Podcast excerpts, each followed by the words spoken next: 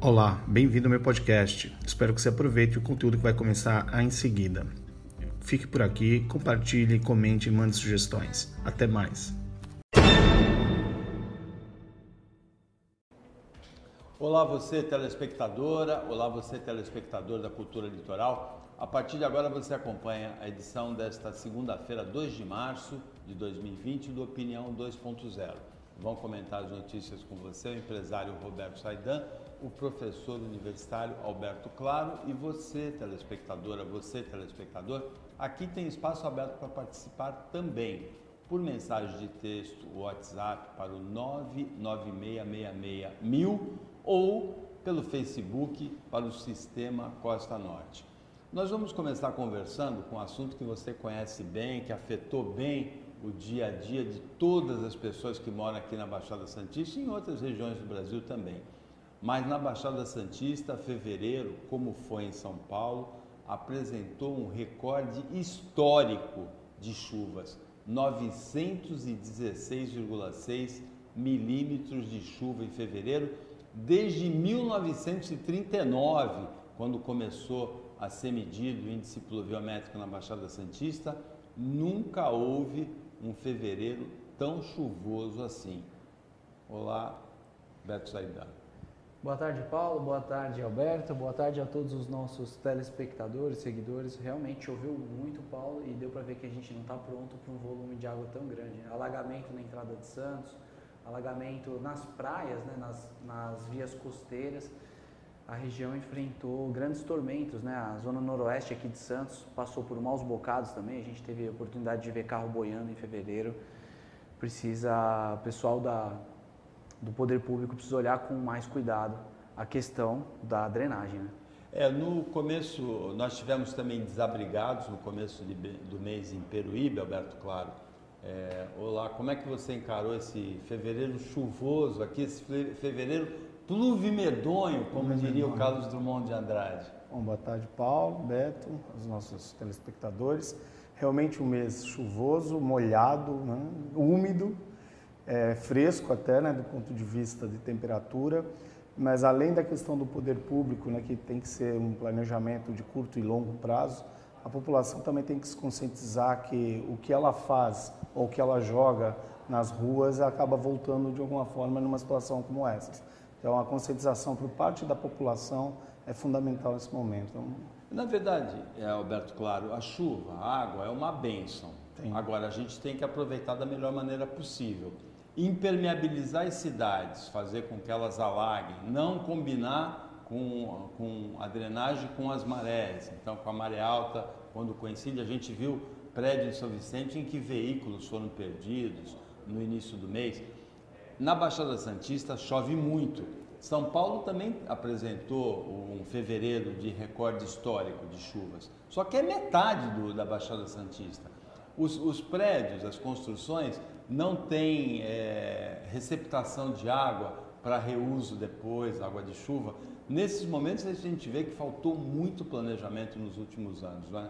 A base de tudo na área de políticas públicas é planejamento, né? Você, e não pensar só para Santos, né? Porque Santos fica numa ilha com mais uma outra cidade, num conjunto de cidades, uma região metropolitana.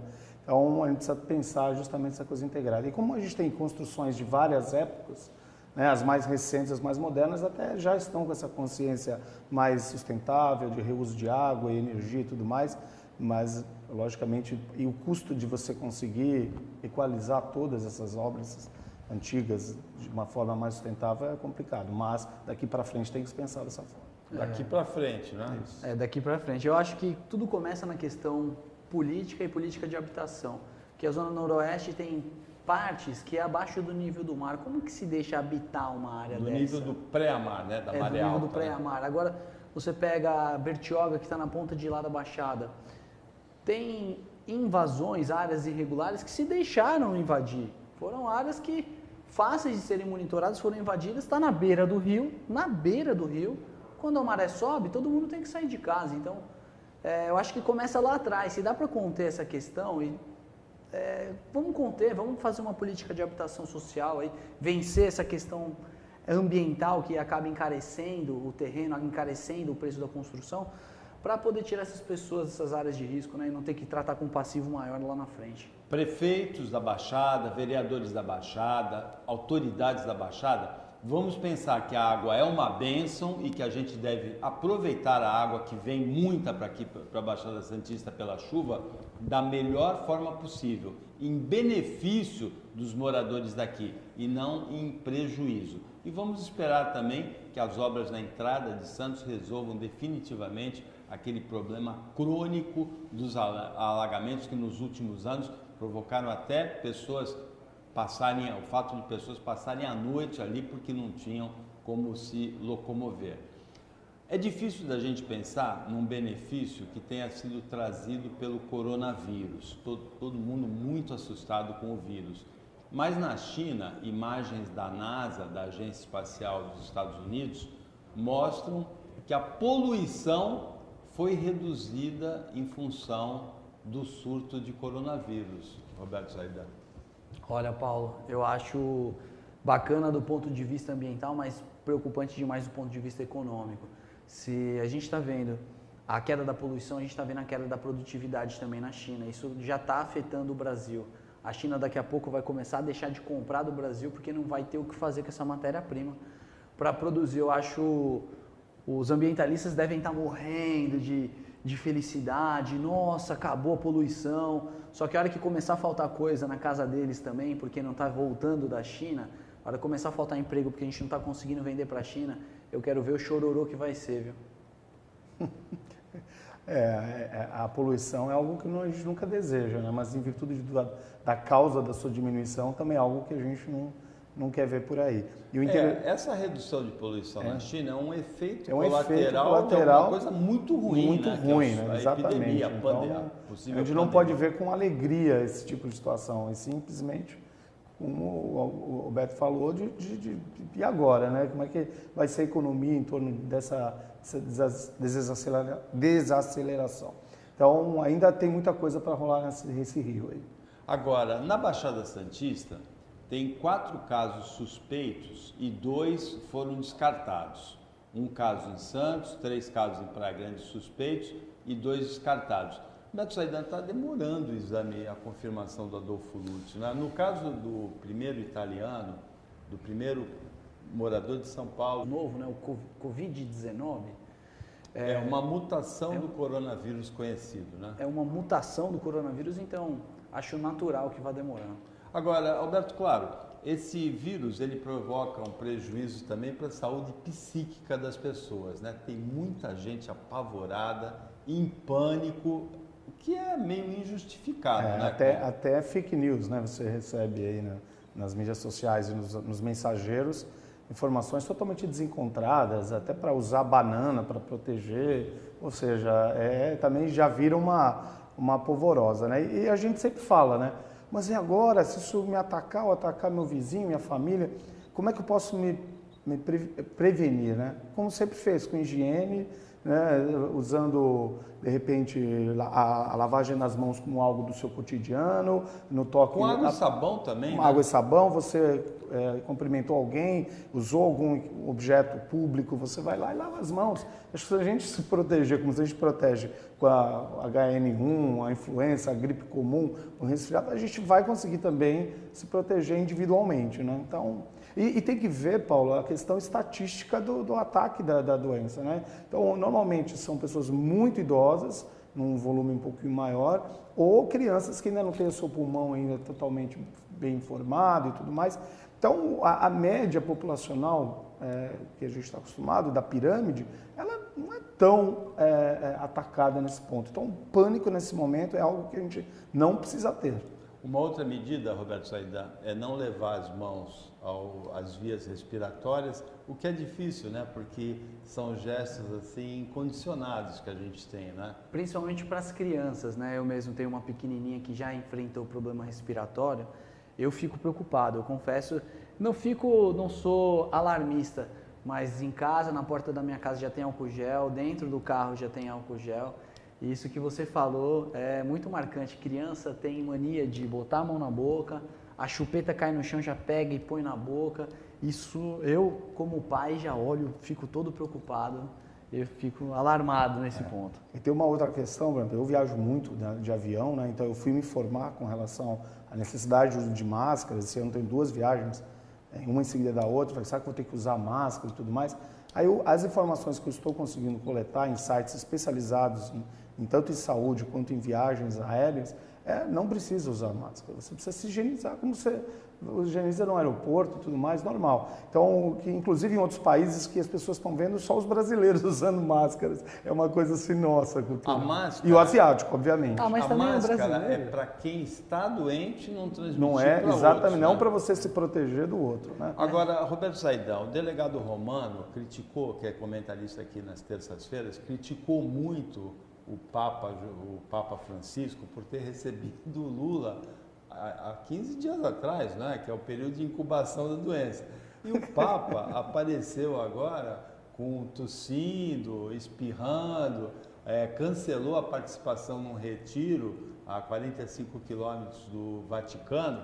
Será que o Romano jogou alguma praga no Papa, ou Beto Saidão? É, ou será que foi o contato com o Lula que infectou o Papa? É um romano né? tentando colocar uma praga num romano temporário. Agora veja, o Beto Zaidan, ele inverteu o fluxo né, do vírus. Porque o vírus, Beto Zaidan, veio da Itália para o Brasil e não foi do Brasil para a Itália. Né? Ah, não, não. Mas aí o Lula não, não infectou com coronavírus.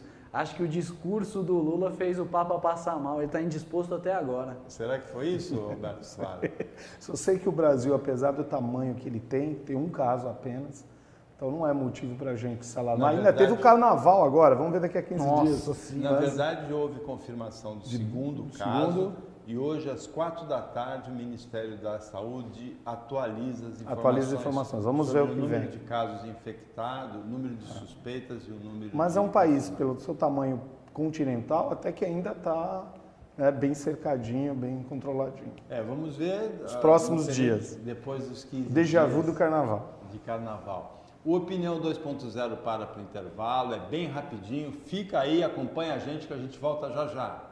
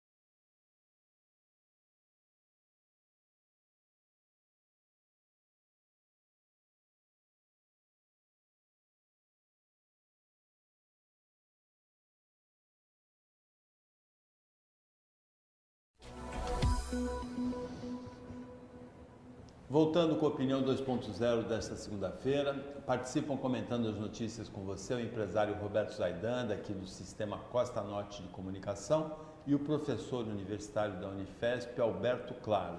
Você, telespectadora, você, telespectador, também podem participar, mandando mensagem de texto WhatsApp para o 996661000 ou pelo Facebook para o sistema Costa Norte.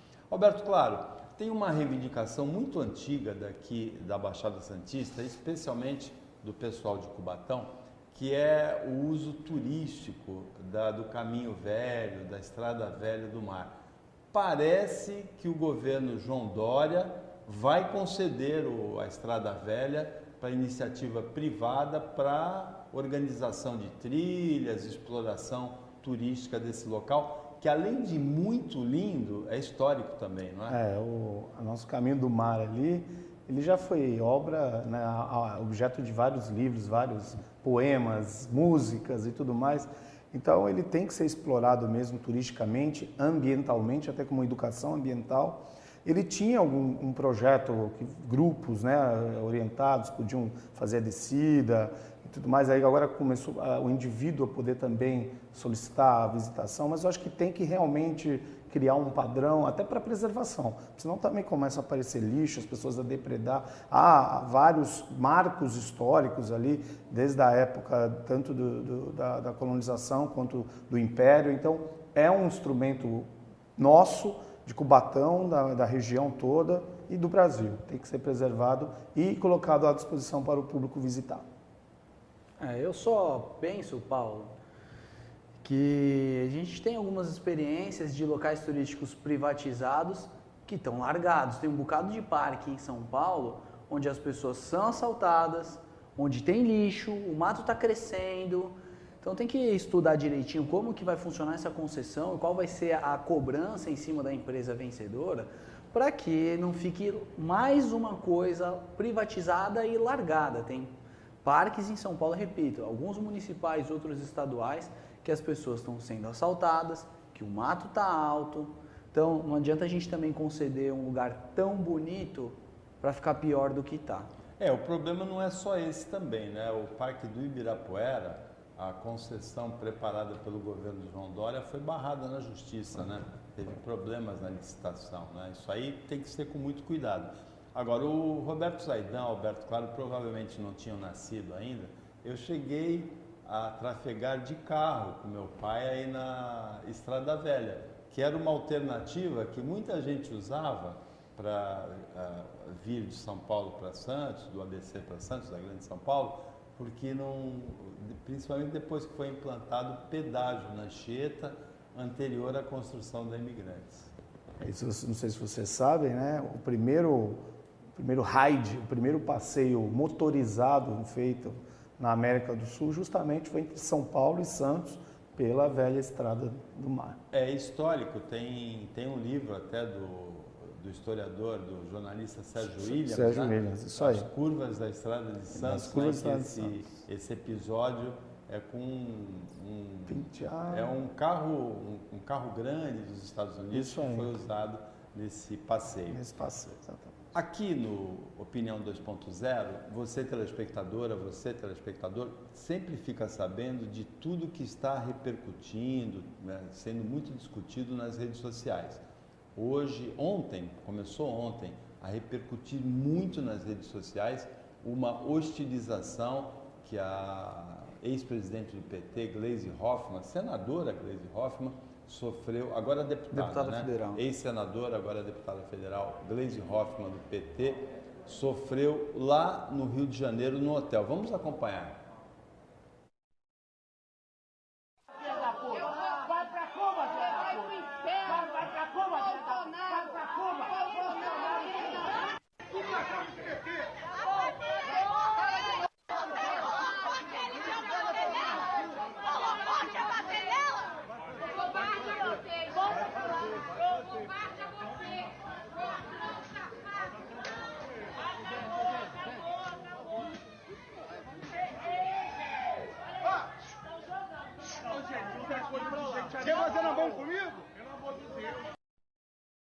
Gente aí precisando de uma dietazinha, não tinha?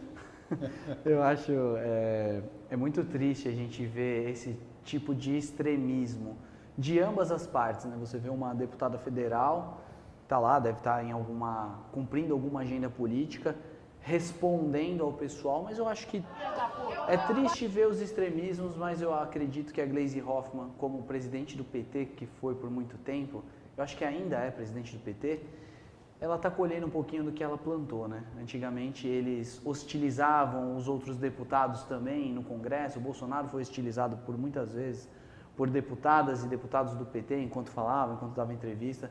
Eu acho que isso é um pouquinho da resposta do que vem sendo plantado no Brasil.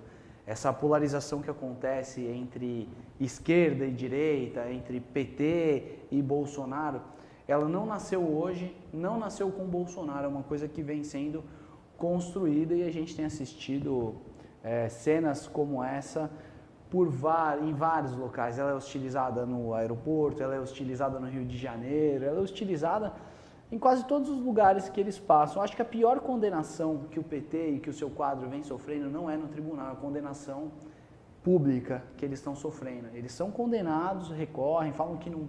São condenados em primeira, segunda, em alguns casos em terceira instância já também.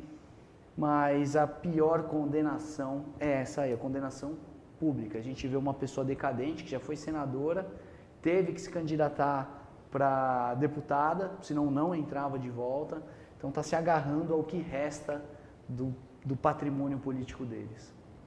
Alberto, claro. É, eu, eu, é, eu acho que qualquer hostilização, qualquer agressão física ou moral a uma pessoa, independente de, de, de cargo, independente de passado, não deve acontecer.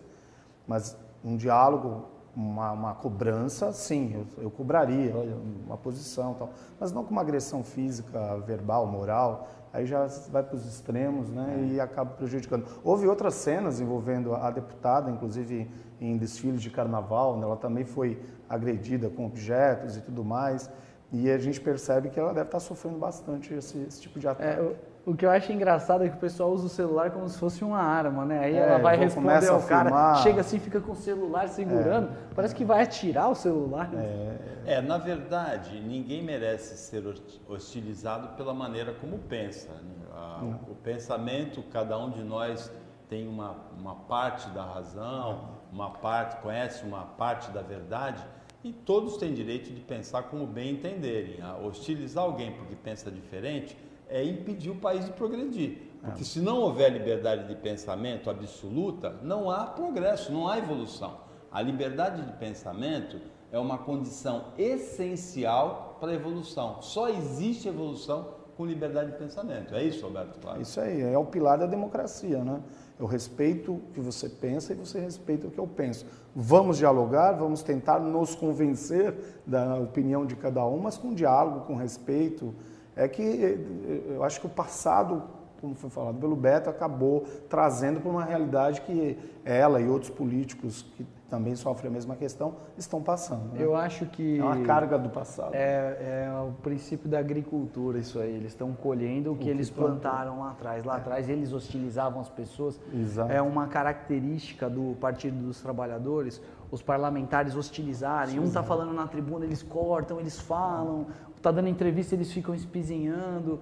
Só que quando eles sofrem na pele o que eles impõem para os outros, esse é o tipo de reação que eles têm também. Não acho é, que seja correto. cenas lamentáveis. São cenas para, lamentáveis. Para o país, né? É, é na hora que a pessoa é impedida de é, expressar seu pensamento, se ela for obrigada a expressar um pensamento pela censura ou pelo patrulhamento desse tipo, um pensamento diferente do que o que ela tem, ela passa a não ser verdadeira e aí é que a gente não consegue esse, esse tipo de patrulhamento é nesse ponto que ele atrapalha completamente o desenvolvimento do país.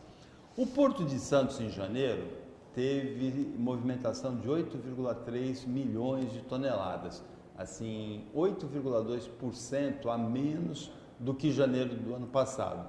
São dois efeitos principais, Roberto Claro. Primeiro, a soja no ano passado antecipou a safra, então esse ano normalizou. Agora o segundo é preocupante. A China importou menos milho e ainda não era por conta do coronavírus, era por conta da peste suína que afetou os rebanhos chineses. É, então com o coronavírus a gente vai perceber ainda mais nas próximas estatísticas de movimentação é, a queda que está provocando. E, e o interessante, Paulo, que não é só na questão do porto aeroportos também.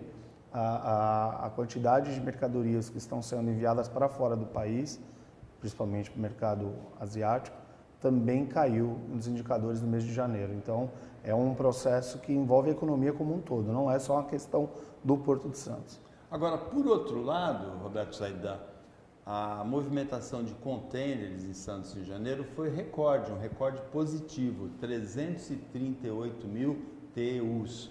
Então, a, a carga com maior valor agregado, que é a carga containerizada, compensou essa queda dos granéis. É, eu acho que isso já é um, um ponto positivo do novo time econômico que o Brasil tem hoje. É, a notícia, como bem falou, o volume total exportado foi menor, muito, muito por conta dos granéis que não foram. Sim. Mas o maior valor agregado tem aumentado a movimentação aqui. Eu acredito que, ainda por conta da peste suína lá, que está que tá matando o rebanho lá na China, a gente vai começar a exportar muito porco para lá também, muita carne suína para lá. Então, acho que deve, quando passar esse efeito coronavírus, o Brasil vai voltar com tudo. Você acredita nisso? Que o Brasil é um grande produtor de carne bovina, carne suína e carne. Acredito. Também é, de frango, né? É, é, não é só né, essa questão comercial, exportações e importações. Eu acredito pelas próprias movimentações na Bolsa de Valores. Apesar da gente ela ter caído abaixo dos 100 mil pontos, que era uma, uma coisa histórica, com certeza os investidores mais experientes eles sabem que é um momento agora de manter posições e se preparar para uma nova arrancada que com certeza vai ser um, uma crescida muito forte. Assim que essa questão do coronavírus passar, o país vai entrar num processo de crescimento muito forte. É, já cresce também um movimento de pessoas que acham que os animais não devem ser sacrificados para alimentação, mas ainda é um movimento muito incipiente. Esse pessoal é o único que vai ficar contente aí com a queda da, da, das exportações brasileiras no caso da, da carne. O Opinião 2.0 para para o intervalo, é rápido, a gente volta já já, fica aí, acompanha a gente.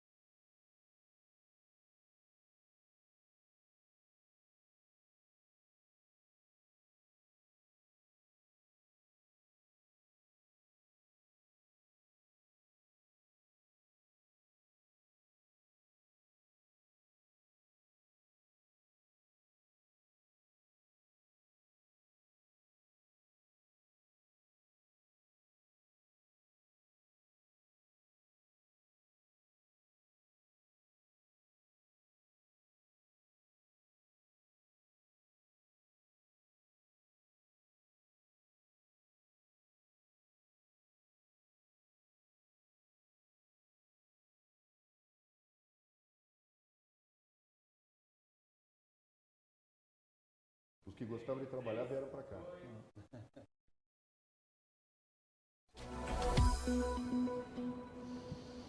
Voltando com a opinião 2.0 desta segunda-feira, agora com o time completo. Comento as notícias com você, o advogado Roberto Mohamed, o empresário Roberto Zaidan e o professor universitário Alberto Claro. Um trio de Betos aqui, Mohamed, Zaidan e Claro. Roberto, Roberto e Alberto. E a notícia, Roberto Mohamed, bem-vindo à Opinião 2.0, a sua primeira participação é que no Ceará, depois de 13 dias e de cenas assim horrorosas que a gente nem pensou que podia haver no Brasil, terminou o motim da Polícia Militar. Ó, Paulo, para mim é um prazer, no meu lugar, estar aqui na estreia e pedir desculpa a todo mundo por ter chegado atrasado. É, essa questão do que aconteceu no Ceará já é uma excrescência em si. Né? Um, não foi uma greve da Polícia Militar, foi um motim.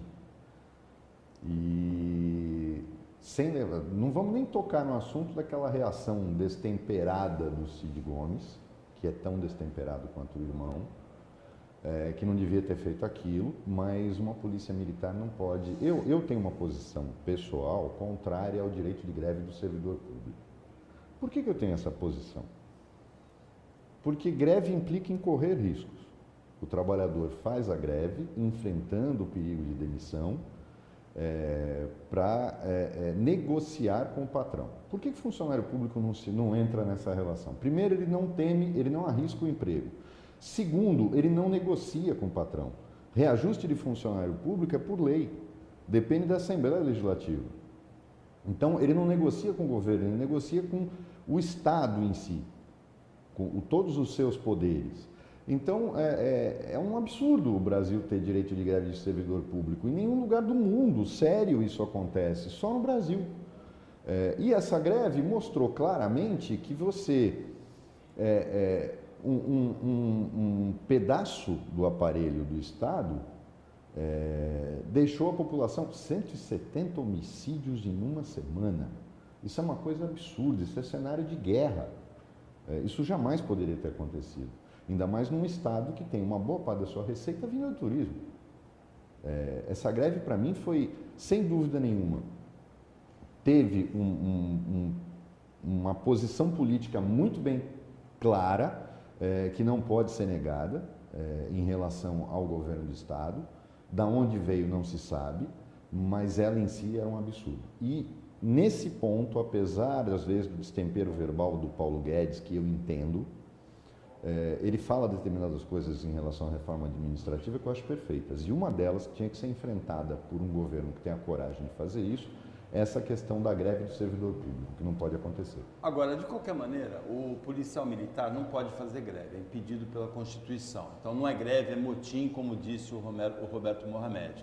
O policial militar, Roberto Zaidan, ele ingressa na carreira sabendo que não pode fazer greve, sabendo qual é o salário ele tem direito de reivindicar. Lógico que a gente tem que tratar melhor o policial militar que arrisca a vida pela segurança da população, mas as cenas que a gente viu de policial esvaziando pneu, furando pneu, é, ocupando o quartel, saindo com viatura encapuzado, isso aí, esses policiais militares têm de ser julgados e punidos severamente, não tem que ter anistia. É, Como não vai ter, né? Eu acho o, o problema do Ceará, não, parece que não é a primeira vez que isso acontece no Ceará.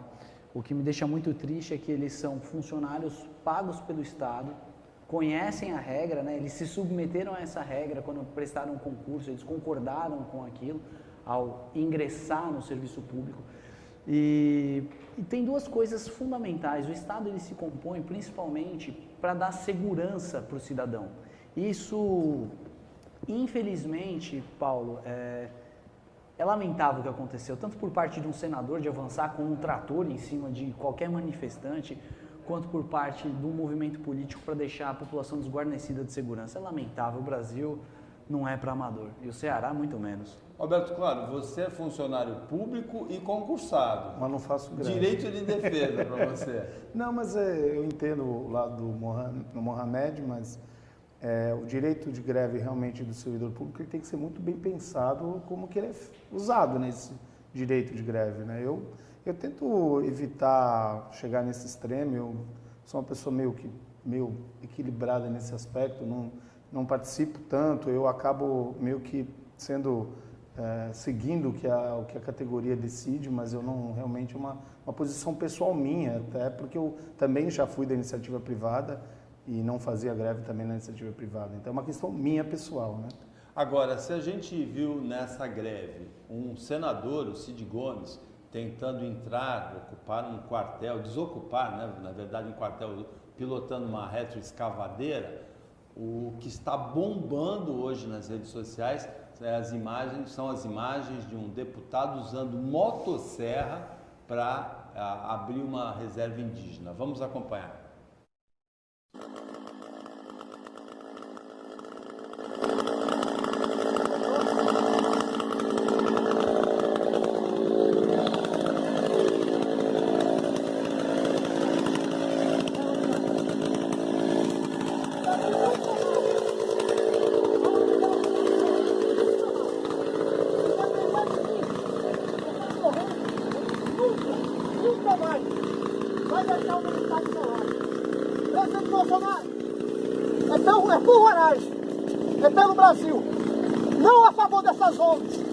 Maltratam o meu Estado. Essa aqui, nunca mais. É isso aí! Sai o império da lei entre o império da truculência, né? Da, do dono da verdade, né, Roberto Mohamed? É, eu não, não sei de onde, de que partido é esse deputado, mas certamente deve ser da base do governo. É, você às vezes briga comigo quando eu qualifico o, o chefe do governo, mas é, o grande problema, de, de, porque ele, no todo, se você analisar o que esse governo tem feito, não é ruim. Principalmente depois da terra arrasada que a gente pegou o país é, antes da, da, da posse do Bolsonaro. O problema é que o destempero verbal do Bolsonaro acaba é, é, levando pessoas como esse deputado, que, que deve ser um cara absolutamente despreparado, como uma boa parte do Congresso Nacional, a fazer esse tipo de coisa, seja ele federal, estadual, o problema é que a classe política, principalmente é, a que apoia o governo, é absolutamente despreparada. É, porque os resultados do governo, principalmente nessa questão ambiental, eu vivi isso agora nesse, nesse período de viagem que eu fiz, de ver como as pessoas têm uma imagem equivocada do Brasil. É, de que o Bolsonaro está destruindo floresta, que o governo está destruindo a floresta amazônica. Isso fora do é Brasil, mentira, né? fora do Brasil. Isso é tudo mentira. É, houve uma orquestração muito bem feita de passar essa imagem lá para fora. É, uma queimada no Brasil sempre houve, Paulo. Se você lembrar, é, no segundo ano do governo Lula, a governadora do Pará era do PT. E se descobriu, foi feita uma operação policial, se descobriu que ela recebia dinheiro de madeireiras para deixar trabalhar livremente, que ela vendia licenças do IBAMA. Olha, ela não era do PSL, ela era do PT, que estava no governo federal. É, ela, inclusive, sofreu até é, é, processos criminais em relação a isso, não sei se deram alguma coisa, mas essa questão de, de desrespeito à, à, à, política ambiental na, na, região amazônica é extremamente antigo, não, não, veio de agora. Mas o grande problema, e aí é que, que eu acho que a gente tem que pensar nisso também, e o, o Bolsonaro está certo nesse ponto, é, a questão da demarcação das florestas indígenas foi uma piada. É, foi denunciado que algumas ONGs criavam aldeias onde não existia é, e levavam os índios de uma aldeia para outra para poder aumentar o número de índios artificialmente para que a reserva fosse maior. É, isso é escandaloso. Então, que isso precisa ser revisto, não tem dúvida nenhuma que precisa ser revisto. Vão levar o Raoni de novo para a Europa para fazer, para dar entrevista e falar que estão indo contra o índio? Vão. Mas você tem que ter coragem de enfrentar esse tipo de coisa. Nós tivemos esse problema quando o Eike Batista quis fazer aquele porto em Peruíbe, que é, ele chegou a negociar com os índios, os índios aceitaram e a FUNAI começou a tirar os índios do lugar e colocar para outro é, para não deixar o negócio sair. Então isso realmente é que não pode acontecer mais. É, aconteceu também em Praia Grande, com o projeto Andaraguá, né, do André Ursini, que é comentarista aqui. Esse deputado é o deputado estadual Jefferson Alves, do PTB de Roraima, é deputado estadual que usou a motosserra e está precisando também de uma dietazinha, né, como no caso do que agrediu lá a Glaze Hoffman também está precisando de uma dietazinha, né, Roberto? Ele tinha que se preocupar em legislar lá dentro do estado dele, né? Que também acho que enfrenta sérias dificuldades, não ficar fazendo showzinho. Ele faz esse showzinho para Facebook, para se aparecer. Acho que, como você bem falou, para o deputado fazer uma coisa dessa, se propor um papel desse, é um despreparado e não é disso que o Brasil, que com certeza o estado dele não está precisando agora. Ele está precisando de dieta. É, ele está cometendo um crime, inclusive, né? Ele está indo contra um patrimônio ou uma, uma, uma, uma, um local que é, que é uma reserva. Então, ele precisa também... É que, infelizmente, os deputados, os senadores, têm tem as proteções da lei, que eles podem, entre aspas, fazer o que quiserem, porque eles é. estão acima da lei. Né? A então, camisa dele está escrito Roraima Livre. Roraima, Roraima Livre. livre. Acho que não é assim que ele vai conseguir libertar Roraima, não. não. Acho que é... é mais um exemplo de extremismo, como a gente viu há pouco. É. O Roberto Mohamed falou do destempero verbal do governo Bolsonaro. Eu não sei se o próprio Mohamed, o Zaidan, o Alberto Claro já sabiam disso, mas eu fiquei muito, achei muito curioso saber disso hoje de manhã. Tem uma briga, e inclusive é, motiva as manifestações programadas para 15 de março, do pessoal que defende o governo, é contra principalmente o orçamento impositivo, os 30 bilhões de reais de emendas parlamentares individuais e coletivas que o governo é obrigado a incluir no, incluir no orçamento. O curioso é que em 2015, quando foi votado pra, no Congresso para as emendas parlamentares se tornarem positivas, o então deputado Jair Bolsonaro votou a favor disso das emendas se tornarem impositivas. Então ele achava que era bom para presidente Dilma, mas acha que não é bom para ele como presidente. Em 2019, quando o Rodrigo Maia colocou das emendas coletivas se tornarem positivas, o Eduardo Bolsonaro votou a favor das emendas serem positivas. E agora toda essa revolta. Tem no mínimo incoerência aí, não é, Roberto Mohamed? É atípica. Quando eu estou lá e vou me, vou me beneficiar disso, agora veja bem, a, a, a possibilidade de qualquer deputado apresentar emenda, para mim, já é absurda. E eu sempre fui contrário Nem devia existir isso. Né? Não, eu acho que a emenda parlamentar de bancada, é, uma emenda parlamentar por bancada partidária e uma emenda parlamentar por bancada estadual, que seria suprapartidária. Eu acho que tem que acontecer. Mas isso obrigaria os deputados a se unirem em torno de um projeto é, e não se você dá para 590 caras o poder de ficar mexendo no dinheiro, tirar dinheiro da União para a ONG que a mulher dele é presidente. Isso tem que acabar. Eu sempre critiquei os deputados da região, ficava enumerando, trouxe dinheiro para Santa Casa, trouxe dinheiro para isso, trouxe isso. não é papel de deputado, eu não votei em deputado para fazer isso. Eu votei em deputado para ir lá e legislar e fiscalizar o governo. Esse é o papel do deputado, não é trazer verba. Ele traz verba negociando, ele traz verba indo atrás do governo mas não através de emenda parlamentar desse tipo. É, o, o, orçamento impositivo, quando a gente olha o que, o que resta na mão do governo para investir, não vai ter infraestrutura no Brasil. Não tem como, você não consegue nem tapar buraco de rodovia federal. Ou você privatiza tudo, não vai ter dinheiro para fazer. Então, o, o orçamento do jeito que está, a gente não vai ter condições. E depois a gente precisa prestar atenção numa coisa. Eu acho que poucos políticos no Brasil foram tão perigosos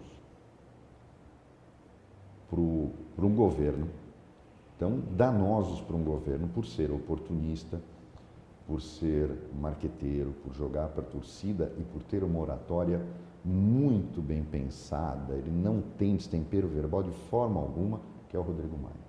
Rodrigo Maia é um cancro na política brasileira. Eu acho essa questão do orçamento impositivo, na verdade, dentro do parlamento você vai acabar criando um super-ministro, né?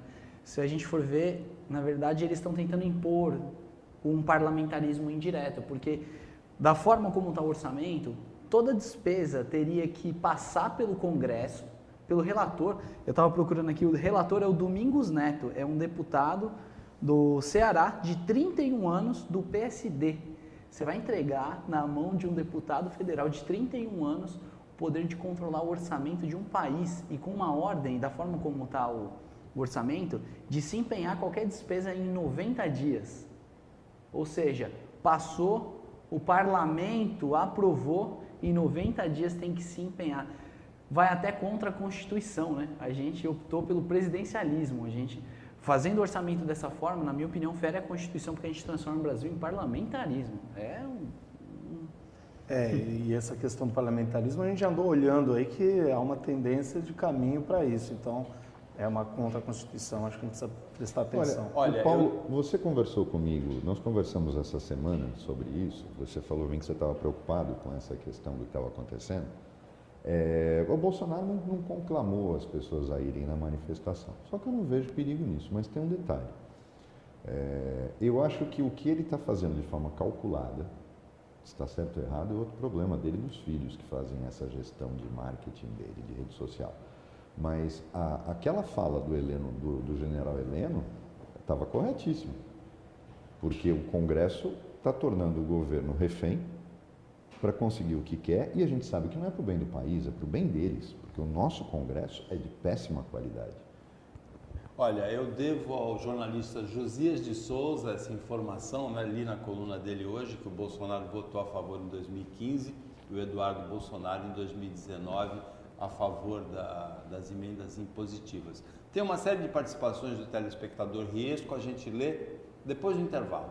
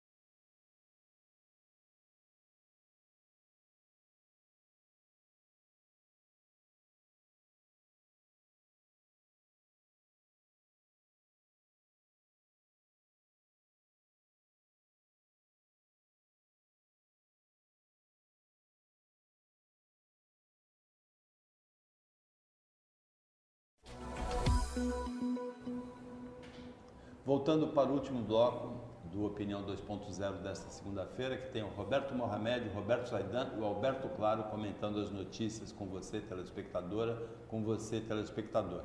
O telespectador Riesco mandou pelo WhatsApp que o Betinho, ele está falando do Beto Zaidan, tem que ser imparcial em relação à questão política e fa falou que tem que falar do salário da Polícia Militar de São Paulo, o segundo pior do Brasil, na, no estado mais rico da federação, no estado mais rico da União. E a melhor polícia, né? A Polícia Paulista é considerada a melhor polícia militar do Brasil. E da Polícia Civil, o pior do Brasil, é o salário.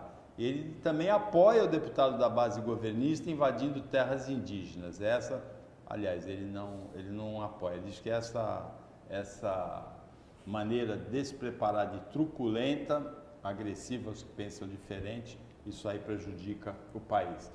Hoje, aqui na Rede Cultura, no Roda Viva, vai ter a presença do prefeito do Rio, Marcelo Crivella, sobrinho do bispo Edir Macedo, e o, o Roda Viva, Roberto Mohamed, vai ser comandado pela jornalista Vera Magalhães, que esteve no epicentro da crise política da semana passada. Olha, eu, o, o Roda Viva hoje é uma paródia de si mesmo. É, não, não pelo nível dos entrevistados, mas dos entrevistadores. É uma piada. Eu, eu vi um daquela deputada Tabata, Tabata Amaral. Eu gosto muito daquela menina. É, eu vi uma jornalista absolutamente despreparada chegar para ela e falar: você é contra o aumento de imposto, mas você está propondo o IPVA para helicópteros e lanchas. A menina olhou para a cara dela com uma cara de susto, né? Porque essa repórter tem problema mental. O que ela está querendo fazer é justiça social. O absurdo é você pagar, você paga IPVA num palio, mas não paga IPVA numa lancha de 60 pés, não paga num helicóptero. Isso é uma distorção da nossa legislação. E automotor não é automóvel. Automotor é qualquer veículo, seja ele terrestre, marítimo ou aéreo, que tenha propulsão própria. É, esta é a expressão correta. É, então o IPVA já nasceu aleijado e eles estão, é, essa proposta dela é uma proposta que um monte de gente fala e faz parte de justiça social. Então é, o, o, o, o Roda Viva virou uma piada porque só leva a gente despreparada. Foi-se o tempo que você via uma bancada de, de, altíssimo nível fazendo as perguntas, entrevistando, e lógico que isso jogou o nível do programa lá para baixo. É, então, quando você tem uma ou outra pessoa folclórica na bancada, tudo bem, é, é uma coisa, mas você colocar um monte de gente que não sabe o que fala é, é muito curioso. Agora, e o Crivella, hoje... a gente já sabe o que vai ouvir, né? O Crivella é fruto, o Rio é o maior estado, em proporção, é o maior estado evangélico do Brasil. É, independentemente de entrar no mérito da questão religiosa, a eleição do Crivella pode ser explicada por isso.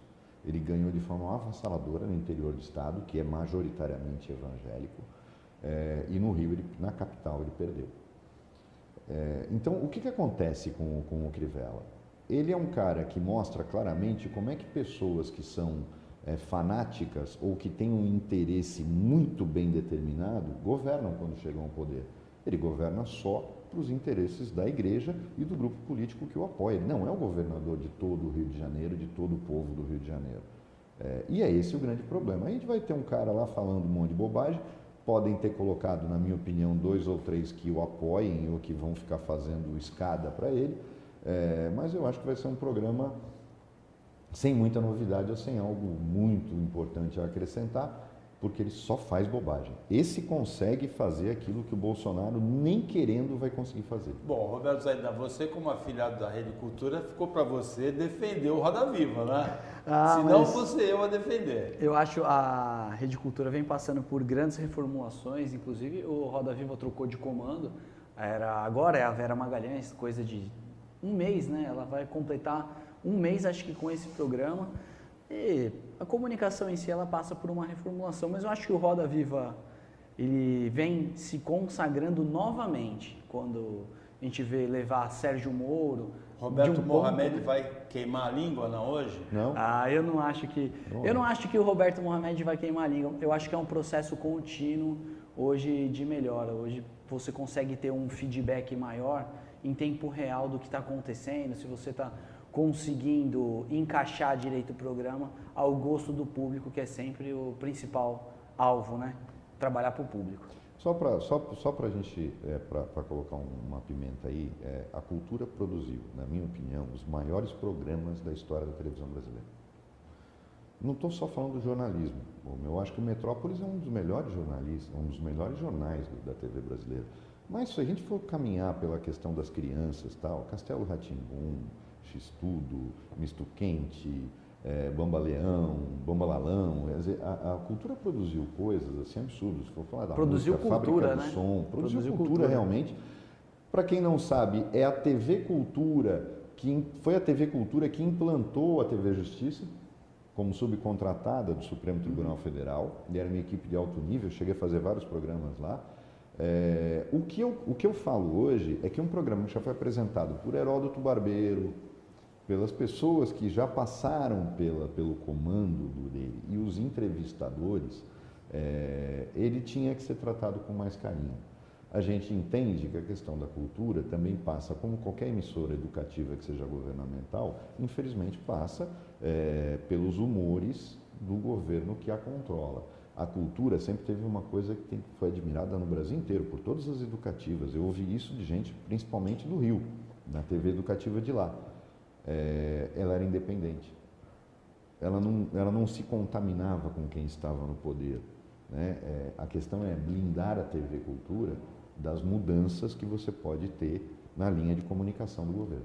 Roberto, claro, nós dois vamos hoje vamos. e vamos avaliar Isso. se o Mohamed tem razão, se o Roberto Zaidan tem razão e principalmente a atuação da comandante é. do programa hoje, a jornalista Vera Magalhães, e do entrevistado, né, do, prefeito, do Rio de Janeiro, Rio, prefeito ia, do ia Rio. fazer essa correção, é, só também, é prefeito, prefeito do Rio. Marcelo Crivella. Ele não é o governador, é o prefeito, mas ele, a característica é Desculpa, toda essa exatamente, que eu- o Mohamed eu- construiu do, erro, mas, do perfil é, é, dele. Eu falei, não, não tinha sido ele, eu estava falando do, do Paz, quando o Paz ganhou no interior, e não, Ah, desculpem, eu, eu fiz... Mas o, o Crivella foi eleito pelos esses rincões, os Sim, distritos sim. mais afastados do Rio, e perdeu no miolo. É, e o Carioca é, é engraçado, né? Isso aconteceu com o Eduardo Paes, quando ele foi candidato à reeleição, não sei se vocês sabem, havia um feriado no Rio. E pediram para que o segundo turno da eleição fosse passado para depois, para a semana seguinte. Isso era, era um acordo proposto e era absolutamente é, possível isso. É, pois ele manteve justamente porque ele sabia que aconteceria aquilo e ele foi- acabou sendo reeleito. Era Denise Frossar, que foi para o segundo turno com ele, porque o eleitor com perfil mais liberal, tal, o que, que ele fez? Ele viajou no, no feriado prolongado e acabou não votando. O Rio tem essas coisas que infelizmente acontecem. Bom, nós como os professores e sempre estudantes de comunicação, a gente vai ficar bem de olho hoje lá. É, vou estar de olho hoje no Roda Viva, na atuação da Vera Magalhães, na atuação, na- no desempenho né, do prefeito do Rio, Marcelo Crivella. Vamos ver o que, que vai acontecer aqui na TV Cultura hoje, no Roda Viva, hoje à noite. Com isso, nós chegamos ao final do Opinião 2.0 de, desta segunda-feira. Agradecemos a participação, estreia do Roberto Mohamed, Roberto Saidan, Alberto Claro. Agradecemos a toda a equipe técnica pela qualidade das imagens, dos áudios colocados para você, telespectadora, para você, telespectador. E agradecemos principalmente a vocês pela audiência, pelo carinho, pela companhia, pela participação. Até amanhã, nesse mesmo horário de meio-dia, e uma ótima segunda-feira, uma ótima semana para você que você merece.